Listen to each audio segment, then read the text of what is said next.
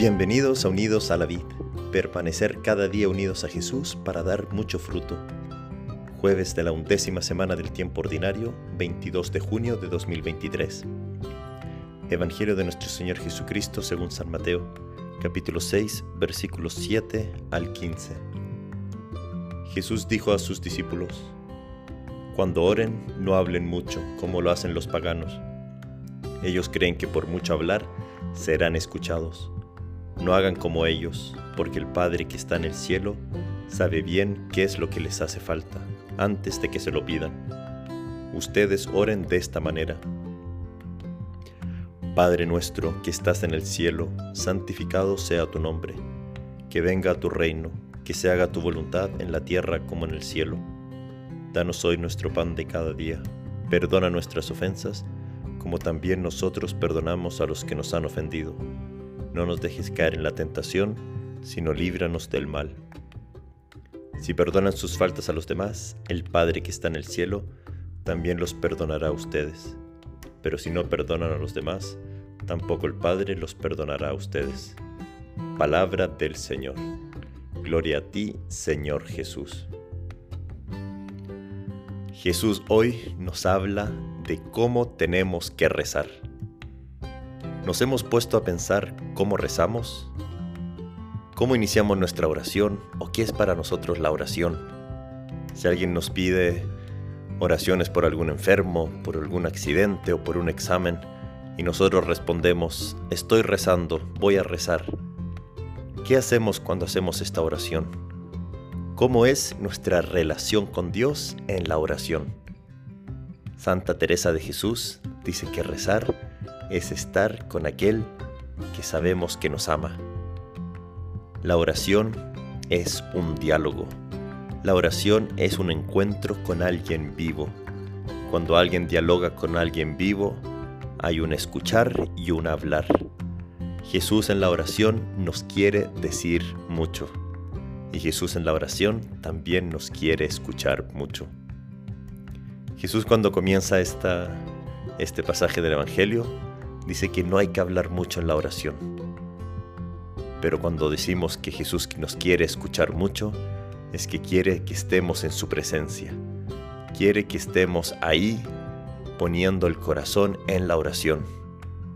Es que no falta, no, no hay necesidad de decir mucho delante de Jesús, porque Él ya sabe bien lo que nos hace falta. Y Jesús en el Padre nuestro nos enseña a pedir lo que es esencial, lo que es verdaderamente importante. Como en toda petición, uno comienza alabando al que va a pedirle algo. Es muy común que los niños pequeños cuando van a pedirle algo a su papá, primero le empiecen a alabar sus cualidades. Papá, tú que eres tan bondadoso, papá, tú que tienes tantos talentos, te quiero pedir una bicicleta para mi cumpleaños o cuando alguien va a pedirle al profesor alguna ayuda o, o alguna corrección extra del examen, también el alumno comienza, profesor, gracias por su examen, gracias por estar siempre atento. Cuando uno va a pedir algo, es normal halagar al otro.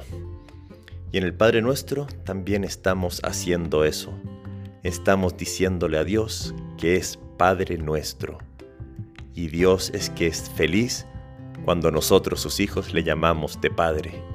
Padre nuestro, no estamos huérfanos. Dios no es un Dios lejano, no es un Dios sin nombre. Dios es Padre. Dios tiene una relación de papá con nosotros. En la Biblia se le dice Abba, Padre querido.